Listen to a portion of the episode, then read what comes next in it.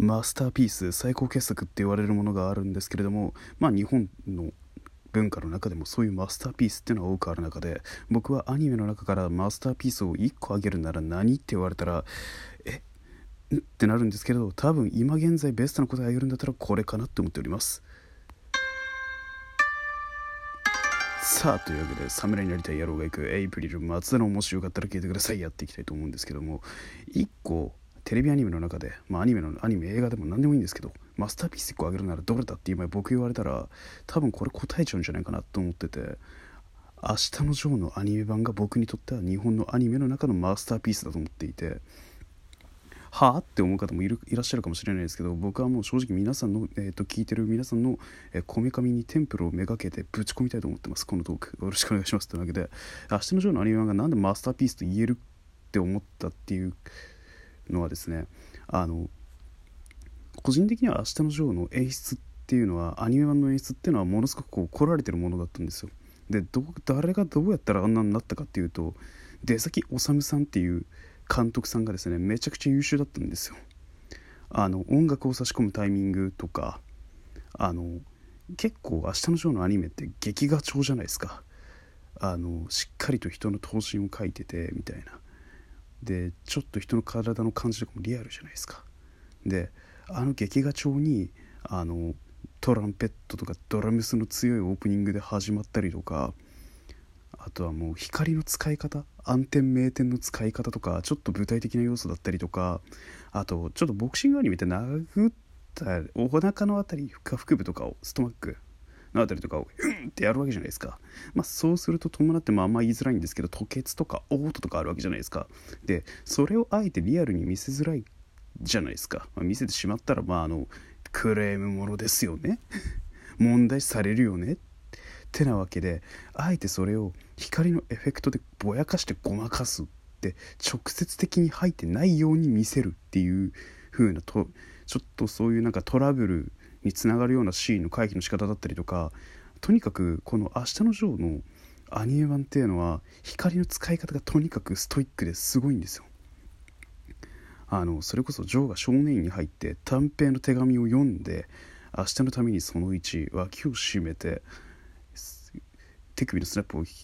かせてしなやかに腕を振れっていうような、えこれストレートっていうパンチを覚える時のねこれ手紙なんですけどこれをやる時のまず風切り音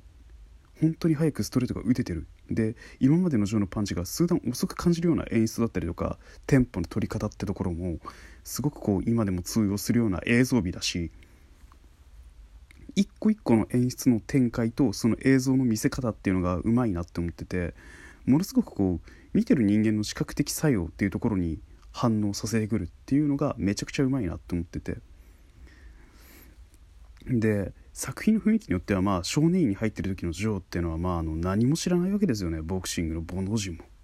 まして彼の人間的な根本とか生きてる理由みたいなところって。でそういう精神哲学的なところもつなげたりとかもできるような演出にさせなきゃいけないからっていうことでもともと原作にあった、えー、ものを下敷きにしてるとはいえどそこに人間ドラマ的な厚みを持たせるっていう行為もしているし何より演出がすごいって思ったんですよ。で僕的にはその「明日のジョー」のアニメっていうのは1部と2部があるわけで僕的にはパート1のオープニングの中であの叩け叩け叩けであのしっかりこうテンポよくあの主人公である矢吹城がパンチをねあのミットに対して繰り出すシーン丹下断平が持つミットに対して繰り出したりとかするカットとかあとは「わしの城2」のオープニングねあの傷だらけの栄光っていう曲が流れてる中あのテールランプの淡い光の中からこうジョーが、ま、出てきてシャドーボクシングやってるかのように見えたりとかあの80年代のネオンの使い方っていうのがものすごくうまくてああなんかいいな大敗していく空気っていうかあの明日のジョー2に至ってはですねなんでちょっと空気が暗いかっていうとあの力士徹という最大のライバルを亡くしてしまった矢吹城が喪失喪失することからスタートするんですよ全てを。自分の今までの目標だった男であり自分が戦おうと思ったきっかけリングに立とうと思ったきっかけそれら全て奪われてでもそれらを踏まえてボクシングで力士に対する弔いとあの白木陽子に対する贖罪だったりとかっていうところをうまく表現できていると思っているしとにかく無駄がないんですよ。で無駄もなくて隙もなくてとにかくただただアニメとして見ても一流だしでなんかこう考えさせるものも突きつけられるものもとんでもない熱量のものもあるんだなと。思ってだから僕はあえて今テレビアニメの中でマスターピースを1個選べって言われたら「明日のジョー」のアニメ版って答えるかもしれないっていうトークでした。で実を言うと YouTube のねあのトムスエンターテインメントっていう YouTube であのチャンネル持ってるんですよ。明日のジョーを作ってる会社がですねアニメ版を作った会社のチャンネルがあるのでそれでまあちょっと明日のジョーのテレビアニメ版2の方のねリンリンクを貼るので ぜひ概要欄の方もちょっとチェックしていただければと思っております。てなわけでここいらで終わろうと思います。以上、侍になりたい野郎が行くエイプリル松田のもしよかったら聞いてください。やっていきたい。いかがだったでしょうか基本的に平日の夕方や夜にトークは上がるので、まあ、あの、毎平日のね、夕方とか夜にトークが上がると思いますが、お聞き苦しかったでしょうかけれども、ここまでお聞きくださりありがとうありがとうございました。お相手はエイプリル松田でした。またお聞きくだされば幸いです。手洗い、うがいを、